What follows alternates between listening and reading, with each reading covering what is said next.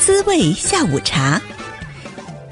静静的午后，就让我们一起享受属于你我的悠闲时光。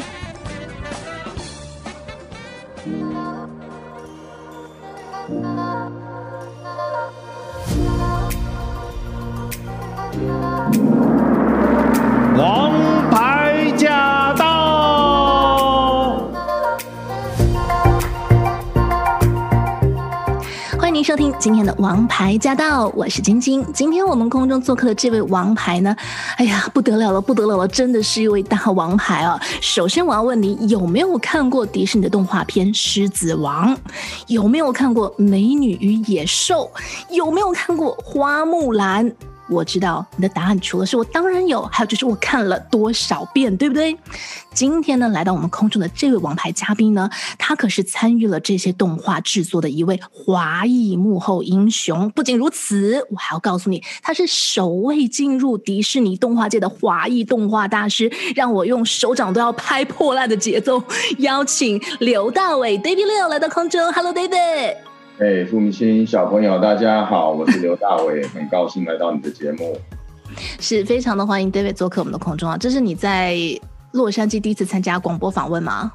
是的，因为呃已经好几十年没听到这个 vocabulary 叫 radio，好几十年，很荣幸的，我感觉踏入我小时候在台湾听过收音机的感觉啊，是，所以我们今天是怀旧 feel，嗯，对啊。想当年的 radio，好，其实其实呢，大家对刘大伟这个名字啊，我相信有一些听众朋友应该是不那么陌生，因为其实我知道说大大小小的媒体、海内外的媒体都有报道过你，您很有名的。呃，我我我不认为啊，因为我妈妈觉得我现在只是在画动画啊，又没有当医生或当律师啊，所以，哎呀，目前让她五十二年的失望，哎，我妈妈还在期待我一天能够当律师跟医生，你看看。真辛苦，我觉得做华人的母母亲啊，真不容易啊！真的把他带到移民到美国，就希望他望子成龙。就我这刘大伟还是在学画画，还是在把画画当铁饭碗，所以很不幸的，我妈妈爸爸的期待到现在，他们还是充满盼望。我妈妈爸爸真真厉害。你在跟我开玩笑吧？你都已经在这个动画界颇有。完全没跟你开玩笑，完全没有跟你开玩笑。所以这节目。非常重要，爸爸妈妈，你一定要听这个节目，千万不要活到像我爸爸九十五岁了，还在期待小孩子望子成龙这个东西。我觉得它完全是一种误导我们小孩子下一代。到美国了，怎么还望子成龙？什么是望子成龙？哦，所以今天我们这节目呢，我们要讲什么是成功。在小孩子来到华人来到美国呢，他竟然还处留着一个填鸭式的教育，虽然他的教育是自由了，但是他还是充满了一些未知未未知。未来我的小孩是不是像隔壁的邻居小孩这么的伟大呢？所以今天节目我们要解决这个父母亲每个人的一种抽象的盼望。好，今天呢，我们就来帮所有的收音机前的父母亲来解决这道谜题啊、哦。不过在解决之前呢，我们一定要来听一下刘大伟的故事，因为他的故事相当的精彩哦。嗯，David，我真的很好奇，就我我看了一下你的故事，但是我都不敢把它看完，因为太精彩了。我怕我看完之后，我再听你再说一遍，就没有当时那种新鲜感。好，但是呢，我教你的故事要从你妈妈的肚子里开始讲起。是的。我小时候，据说我我是我们家老七，据说我爸的那个他的他他有写日记的习惯哈，就八月十四号，一九六八年那天本来要堕胎的小孩，竟然在堕胎那刹那一刀要下的时候，嗯，被医生听到心跳回来，哇，马上刹车，不把它剁掉。但是呢，这几十天等着这小孩子到底是不是死还活，哎呀。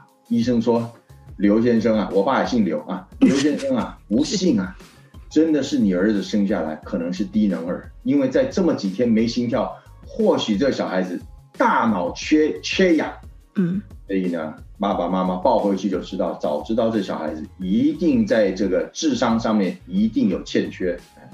所以我在这出生过程里面，就是刚刚你讲，从出生到我在台湾十三年。”学习从国小到国中啊，这个整个这个上课的精神啊，简直就是一个不是一个，就是简直是父母亲一个噩梦，就是这小孩子学习真的是都是烤鸭蛋，呃，我真的是烤鸭蛋，我学习啊，我学习啊，讲话什么都是非常的缓慢，非常的不自信，而且就是一个不快乐的小孩子啊。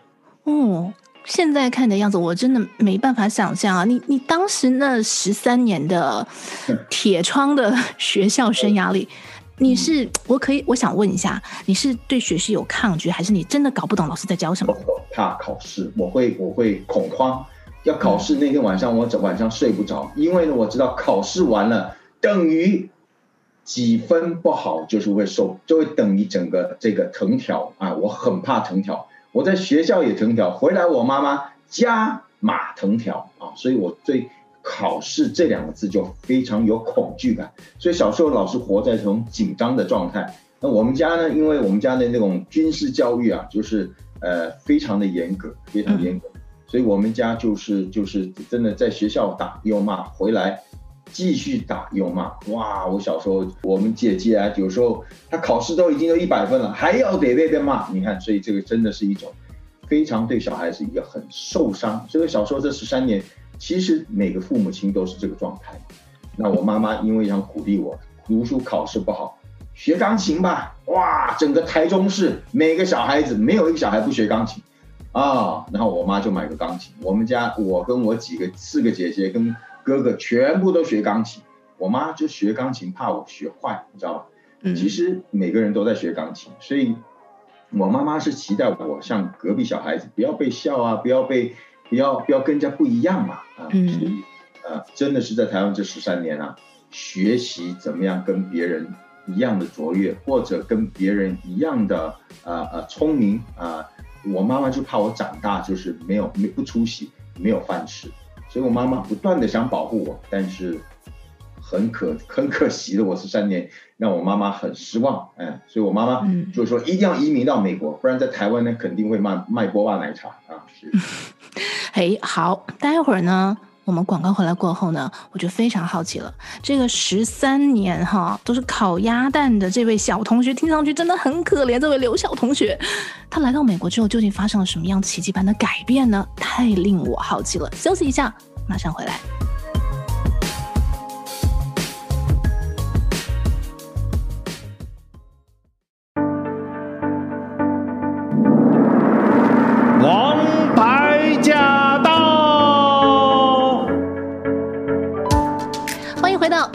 王牌驾到》的节目现场，我是晶晶。今天做客我们节目空中的这位呢，是华裔动画大师刘大伟。刚刚我们听到了他这个真的是很有趣的一个故事。嗯，十三岁以前考试都是零鸭蛋，那十三岁以后呢，全家移民到了美国。诶，我很好奇了，究竟是什么改变了你呢？后面的故事又是怎样的呢，David？后面的故事啊，一到美国，好家伙，我妈说要到美国，美国我听过有什么五十州哈？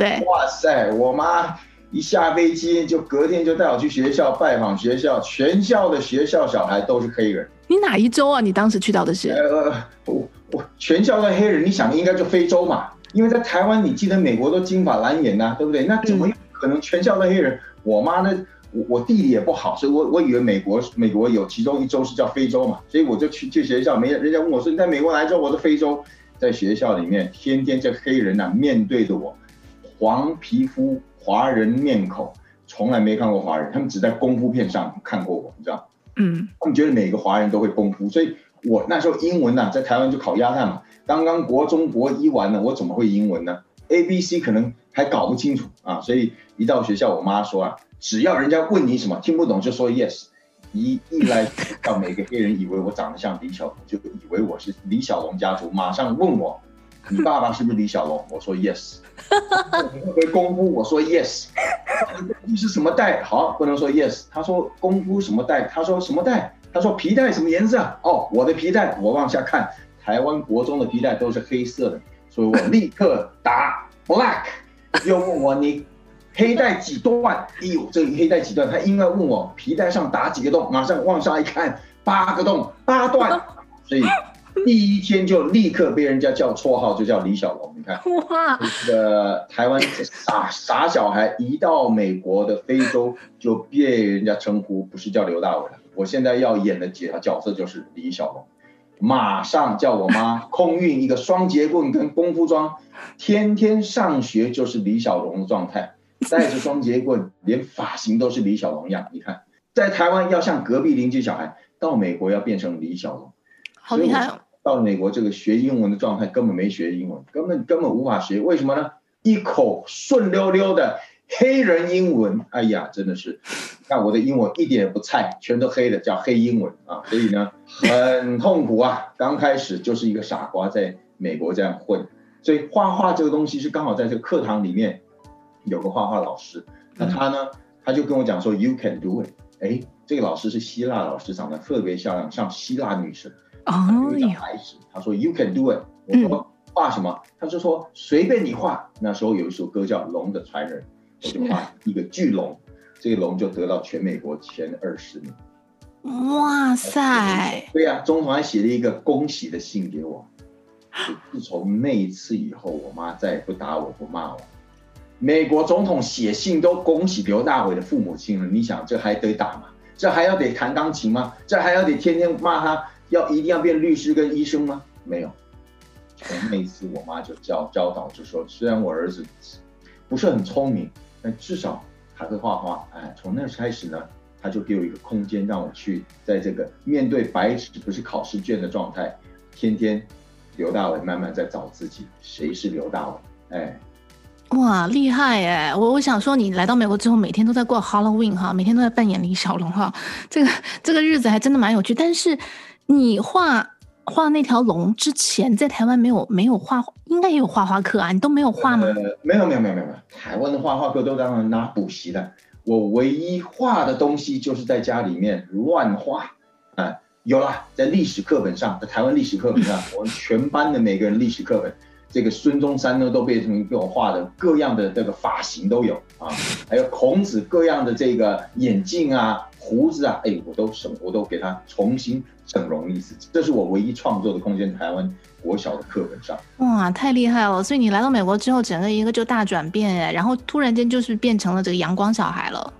呃，阳光小孩，那我不知道，我只知道我喜欢白纸，我不喜欢考试卷，所以我就每天去买一叠白纸，回家就开始画这个呃古典的艺术。我很喜欢去图书馆去去找这个。古典以前这种古典啊，米米 Michael Angelo 这种东西，我就开始临摹啊。我妈那时候很紧张，我姐姐那时候不懂啊，因为在台湾没有这种古典什么，因为你古典的艺术里面百分之百都是裸体。那时候我爸妈以为我在看《花花公子》，非常紧张。一到美国不好好学习，在看《花花公子》，我就对这个美国这个那欧洲的这个古典艺术就非常，天天在翻，那一本都很厚啊，拿回家都很重。嗯哎，我就对那个非常有兴趣。虽然我爸妈还是误误会是花花公子，但是我在这花花公美国的花花公子里面，这个这个书啊，学到了很多。我自自我学习的这个艺术是我自我学习，在在家里面哎。嗯，艺术真的是源于生活。好，那我非常好奇了，那之后呢？之后你是怎么样啪一下就碰到了迪士尼呢？人生要有这么啪一下，我真的是想要知道这秘诀是怎么啪的。我只能说啊，这个。在高中的时候，我还是进入这个这个状态。后来我连高中的那个画画课我都不拿，因为那个太幼稚了，我就自己在家里面画。嗯。后来我在大学申请大学的时候，我也不知道该怎么办，因为面临了很多生意，亲戚家家亲戚啊、家属啊、朋友啊、啊长辈啊都跟我讲啊，大伟啊，你要大学你去学画画，以后当艺术家，等以后就是没饭吃啊。哎呀，艺术家就是英文讲 starving artist。哎呦，每个人都跟我讲哇。那我只能说，人要是真的是活的，就是只要为的要吃饭而活，我觉得人那不如狗。我觉得人应该活出他自己。我给一个人应该，既然他的长项是做这个的，那他必须要去努力攻克己身，去做他人生该做的事情，而且他最擅长的，而不去复制别人的。所以我那时候就下定决心，饿不死，不可能。我去麦当劳、去星巴克上班，刘大伟饿不死。我就去上我的大学，哎，然后去大学的时候，啊，很不幸的，就在连大学都没读完，我四年大学到现在没读完，我妈到现在还不知道啊。就在大三的时候，那时候有一个迪士尼动画动画公司到我们学校录取我，那那时候他看只看作品不看文凭啊，哇，啊不看文凭只看作品，我大三的作品就已经像那种米开罗基兰画那个楼体画的简直比花花公子还要逼真啊！所以呢，我那时候 Disney 一看我这个素描，以为是一个老伯伯画的。简直不敢相信，十九岁就进到 Disney，，哇！进到 Disney，，我妈傻了，为什么呢？我妈说：完了完了完了，我儿子现在要变成动画师了，我希望他变成工程师，不是动画师；我希望他变律师，不是动画师。我妈的梦想，哇！这样碎了啊，就嗝屁了。哇！我妈哭死了，进到迪士尼干嘛呢？我妈说不行啊，我儿子天天在画花木兰，在画狮子王，画美女野兽，那什么东西啊？那太幼稚了，怎么不到台大医院去上班呢？哇！我妈说这儿子太丢脸了。你知道画这动画，竟然我妈觉得他不是一个专业的东西啊！首先从来没去电影院看我的电影。他都觉得你说太幼稚了，他应该觉得小孩到美国移民望子成龙以后，应该是当一个著名的，赚钱赚很多啊。其实我那些赚钱赚很多，但是我都把它去几个零，因为我知道钱多一定要妈妈要嘛。那时候我早就机灵，绝对不能给父母亲。小朋友从来不能给父母亲讲你赚多少钱，一定要谦卑的减两三个零啊。自从那一次啊。我在动画师这一届，我的世界里面，刘大为找到自己的舞台，哇，人生活得真充实，再也不用听我小学老师的粉笔哈，我常常被吃粉笔、丢粉笔，就跟我讲说，You cannot do it，你永远会饿死的一个小孩。我终于知道了，一个人要活出自己的梦想，必须要坚持、勇敢、有信心。好棒哦，为你鼓掌！谢谢谢谢谢谢谢。而且我知道说，其实你是非常著名的动画家，已经到动画家了这个 level 了。哎，好，好像是不是有一些明星、名人也去找你学过画画？呃，不是来找我，因为我们在 Disney 那时候，每个礼拜三都要做一个，就是呃为名人，Disney 要帮忙做一些宣传，所以名人每个礼拜三我们都要轮流教名人，所以有时候要轮到我。那那一次轮到我，刚好教到 Michael Jackson 跟 Diana，还有 President Carter。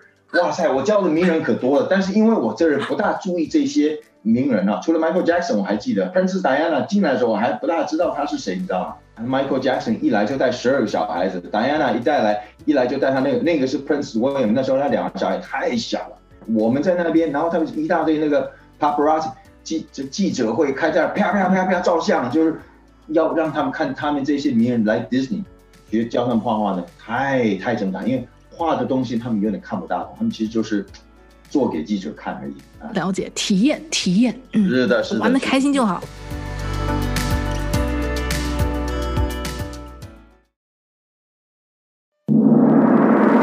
王牌驾到！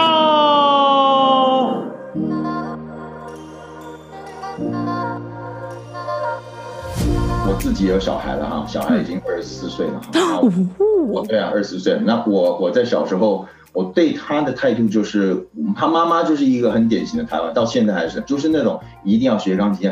那当然，小孩子机给他机会学，但要是天天看他在这前这这这钢琴那边，我的钢琴就简直生锈，因为我女儿她有掉眼泪、流鼻涕的，哇的，真的是像像像弹琴像好像见到棺材一样，你知道吗？我说那算算算算，好了。一年两年够了，够了，够了，不要不要这样，我觉得就不要去见。我说的顺风，哎，一帆风顺。我我们要找到这小孩子跟人家不一样的地方。我觉得到到美国这个优点就在这里，因为在华人那华人区里面，你就会看到啊，那补习班啊，就跟简直跟台湾有点相像，哎，每人不断补习，不只是华人，犹太人啊，印度人都爱补习。嗯，对。进来到美国后，我觉得有时候我们得要对小孩子，我们得要花点时间。我常常说，小孩子就像一个，就像一个海底深海的一个财宝。嗯，我们父母亲必须要去花这个时间，我们不能说理所当然。你去上了这个课以后，你以后就会变成 no no。我觉得小孩子要找到他独一无二、跟别人不一样的地方，启发他的优点。那这启发他的优点呢，不一定就是说，并不是说这小孩子没有钢琴的能力。只是说让他去 try。那 try 的时候呢，在这个过程鼓励，不在于他以后会不会弹琴、跳舞、画画。嗯，我觉得父母亲这个正能量，这个我老师跟我讲的说，I can do it。哎，这个 can do，我们要鼓励小孩子，不是去宠他，不是去捧他，而去从小的地方让这个小孩子找到他自自己的空间，自己学习的空间，对他这个嗜嗜好发起了热情。我觉得这个人要人活着必须要有热情。我觉得英文这字我最喜欢的就是 passion。我们人活着一定要有 passion，就像很多人喜欢吃东西，他一定很有热情才喜欢吃这个东西嘛，对不对？小孩子也是一样。从小你要找到小孩子对什么有热情。现在父母亲最头痛的就是每个小孩子最打电动玩具最有热情。哇，电动玩具对小孩子简直就是一个噩梦啊，控制不了。但怎么样把他这个热情转移在他自己的成就呢？我觉得这是现在父母亲必须要去花时间。这个东西不是用金钱，也不是用最好的老师。他必须要花时间，你要去认识你小孩，他每一个人，这个叫行行出状元嘛，美国才有可能行行出状元。嗯，所以你必须要去了解这小孩子，他的第一是左脑还是右脑？你要是能够解决你小孩是左脑右脑，你已经解决人生最大的百分之五十。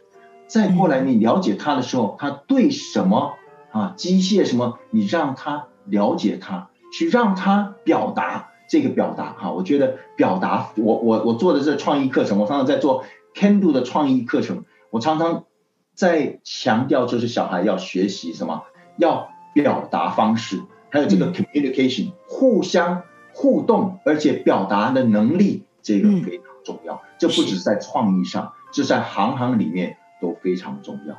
尽量让你小孩子学习有创造能力，创造能力不一不一定就是在艺术上面啊。还有做以后做这个减税啊，或者你以后做大厨啊，或者你以后做律师啊，你都必须要有创造啊，创造就是 innovation，这是一个人最大的一个资本。创造能力很可惜在 Harvard 没有教这堂课，所以你必须要这种东西是一个生活的理念跟习惯，他必须从小就要知道怎么去解决人生的难题。我常常跟我女儿讲，她小时候的时候，我说你要记得，啊，不是长大以后就要找一个工作。我常常跟她用英文讲说，Do something you love and you will love what you do。哎，我说你从小你就要 do something you love。我说你要热爱你做的事情，你长大的时候你就会很爱做这件事。Wonderful。所以我说我一定要鼓励父母亲，真的，我们到台湾或者中国来到这个地方，除了努力读书以外。一个人必须生活要充足，要快乐。那快乐不来自于他的金钱有多少，或者有人生有多少物质的东西。快乐更棒的是一个东西叫喜乐。人活的就是要心灵充实，做什么事情都是最好是有意义，而且是真心来自内心去做。我觉得这才是一个，我个人觉得。他才是一个真正成功的人生，而不是赚千百万的钱。Wonderful，刘老师说到这里，有一个很关键的问题，我一定要问一下，请教您的。我们刚刚一直讲说创造力，创造力哈，可是怎么样去培养一个人的创造力呢？呀，很好，培养一个人创造力呢，就是能够面临一个从零开始啊。那培养培养创造力呢，就是创造力就是怎么样？要面临很多失败。举个例子哈，我怎么培养我的创造力？我从来不知道什么创造力。创造力对我来讲，看起来它没有文凭，你没有 Harvard 说什么有一个啊 creativity 啊 PhD 没有，有艺术没错。创造力培养是什么呢？是愿意打破以前的东西而去干嘛？冒险，冒险到没人去的地方，这个是一个创造力的开始的一个一颗心。我那时候我在学校，我大学学的是学的是插画，而不是动画。我那时候在动画里面，我没有想留在 Disney，但是因为没办法，我得要刚开始那十年我在养我自己。我早上去做动画，但晚上回家还是努力做插画。我就是不服说，既然我学插画在大学里面我没有拿到文凭，但是我的插画我感觉也不错。但是我那时候插画都是在临摹别人。所以我晚上我那时候有工作狂，所以我结婚根本没有时间在想结婚啊。那时候我是工作狂，晚上在做插画，嗯，做的插画呢是人家呃我人家画的这个有名的画师画画师，有个杂志来找我说，你可以画的跟他一样吗？我只给你五十块，我没办法，我就画，因为我的东西要进到那个杂志。后来我想说不行，刘大伟必须要找到自己的自己的声音，他不能临摹别人的插画的风格。所以我在一九九零年不断的攻克提升，十年以后，两千年。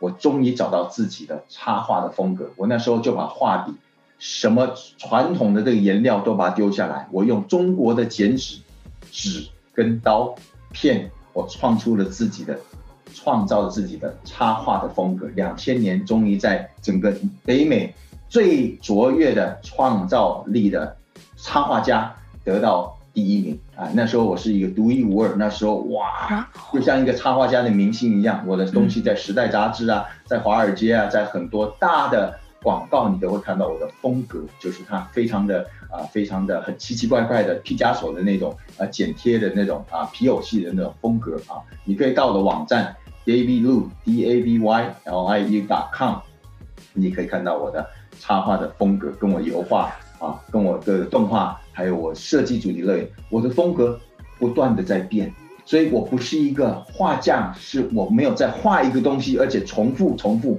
我做一个艺术家，我不断的在突破自己，所以创造力就是要打破自己，每一天超越自己，这是创造力最基本的一个愿意像小孩子从头再学的一个精神。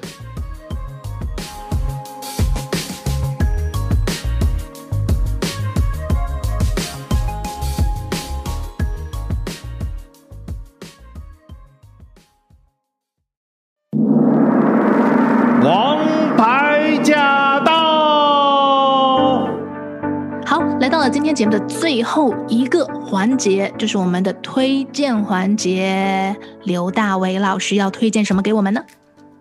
呃，我想推荐我每个人哈，你可以上我的网站，我的个人网站，还有我的电影的网站是 Can Do Film，Can Do Film 就是呃 Can Do 就是对，就是那个我绘本里面最有名的一个小狐狸，它的名字就叫 Can Do，、uh, 对，那它 Can Do 怎么拼呢？嗯、叫 K E N D U Can Do Films。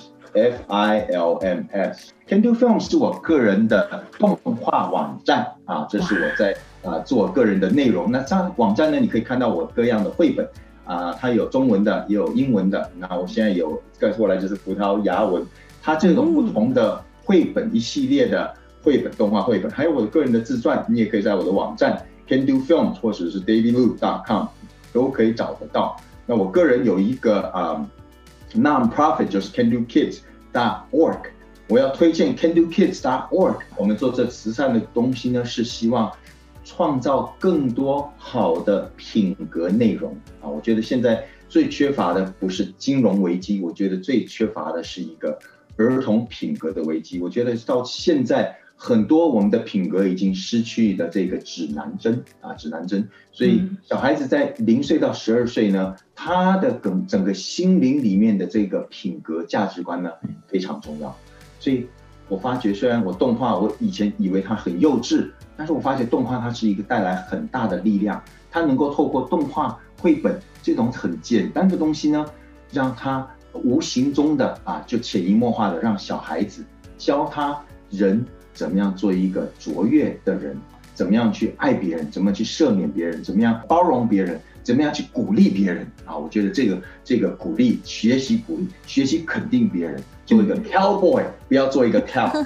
啊，我们人活着真的要做牛仔，我们要有领导能力，我们要知道自己要做什么，而且去专专注做你最擅长的事情，而且在这样的跑道上面努力就好了。我们不需要跟别人比。嗯别人做什么，人家的成功那是他们的，我们去肯定他，我们去欣赏他。哎，但是我们在我们自己的人生里面，千万不要觉得自己是 nobody。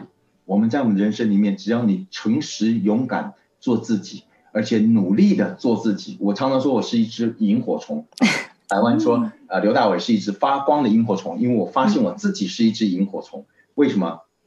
因为我在台湾，我用这个当比喻，因为在台湾有一系列的蜜蜂都是很会读书，考试以后会到努力的上班啊。那我妈妈要我做很会弹钢琴的蟋蟀，后来我弹了八年，到现在还是不会弹钢琴。蟋蟀。我到美国呢，我就发现我是一只萤火虫。我跟人家不一样的地方是，人家要去请命，人家去弹音乐，但我萤火虫，我要干嘛？我只要在晚上黑暗的时候，屁股发光就好了。我离开了 Disney，然后开始成立自己动画公司。后来在二十年没有回台湾的状态，回去一场小小的演讲，媒体发现了，哇，有个台湾小孩子竟然。画狮子王啊！我爸妈没有觉得画狮子王有什么大了不起。从那开始，我才开始从最内向的刘大，我不大讲话的画家，现在变成会讲话的画家啊！所以我一直演讲，我唱我我记得这个演讲两场的比喻，这两场的这个落差很大。在台湾就是呃在台大，然后一个妈妈哇，听完听完我用我的比喻说，我到美国发现我是一只萤火虫，她就哭的过来跟她儿子。说：“哎呀，真的谢谢你今天来台大演讲。我儿子要是今年考大学，我天天打他骂他。从今天开始，我也鼓励他做萤火虫，因为他跟你一样，小时候就爱画画。三天以后，这儿子竟然写了一个 email 给我说：‘刘叔叔，哎，三天前在台北，我妈妈很热情的跟我说，再也不打我骂我，鼓励我做一个发光的萤火虫。但是今天我在我的书包上看到，哇，好可惜哦。”一条一条条子说：“儿子啊，妈妈还是觉得你好好读书考试吧，因为世界上就是一个刘大伟啊！哇，觉得你看我演讲这么长，坐飞机这么远，竟然一句话就被他这个有可能在台湾卓越的钻石就被他妈一句话又给删掉了！那我在这个附近的 Orange County 这里有一个 private school，我去那演讲也是一样啊，家长都来，妈妈那一天呢听我说发光的萤火虫。”完了，一样排排队，我帮他们签书，他就抱着我说：“谢谢你，今天你来我学校，你解决我人生最大的头痛。”我说：“怎么了？”他说：“他学校，啊、呃，在这私立学校呢，很很很竞争很大。我中间那个儿子 Brian，他就是考试考 C，他哥哥都是考 A 啊，都是 Straight A，然后妹妹也是 Straight A，four point five，four point three，哇！但是他永永远是 two point o，他却自己很自卑，而且他。”对他自己这种自卑到有时候他会会会进入到啊，就是会会会那个 depression，好可怜啊！他妈妈看他这个儿子这么可怜，但他儿子很爱画画，但他不断的鼓励他尽量画画，但是他永远觉得他不如哥哥跟妹妹。所以那天演讲完的时候，哇，我分享我个人的故事啊，点燃他们每个小孩跟大人，他妈妈好高兴，终于找到那句话，他。演讲完的时候，就立刻跑到球场另外一边，找到他的儿子。他说：“我终于找到一句话能够鼓励他。”他就抱着他的儿子 Brian 说：“Brian，你知道你是谁吗？你是妈妈以你为荣的 Firefly 萤火虫。”哇！我觉得刘大伟一辈子，我只要有那一场，我永远终身难忘。我说我从十天死里复活到现在活到今天，我只要有那个球场能够帮助这一个妈妈。让这个妈妈能够送她儿子那一句话，找到这个他的解决的答案。这个这比药还要重要的，就是让这个儿子知道他在妈妈的心目中他是 somebody，他是 you can do it，他就是做萤火虫就好了，你不用跟你哥哥跟你妹妹比较。哇，我觉得我一辈子里面我的艺术。最棒的艺术，或者就是那场演讲，太棒了！别把钻石当玻璃珠，做一只发光的萤火虫。我们再次感谢我们今天的王牌嘉宾，动画家刘大伟先生。谢谢刘大伟，谢谢。你就像萤火虫，小小的很普通，却能在黑夜里明亮飞翔。梦想是黑暗中的一丝微光，心中所有的悲伤。你就像萤火虫，小小的很普通，却能在黑夜里明亮飞翔。平凡的梦，经历着青春的痛，热血在体内流动，石头也总会有用，挥洒着奋斗的汗水。想要的不只是赞美，我想要人生变得完整，到老了就不会后悔。哼，再多的挫折也没曾倒下，打不败的我会更加强大。人生如戏，全靠努力，我发誓一定要活得有趣，用最美的微笑去面对未来，用动听的声音讲爱的。对白，用行动去证明我不是废材。要得到的一切，他知道会来。梦想是黑暗中的一丝微光，抚平你心中所有的悲伤。你就像萤火虫，小小的很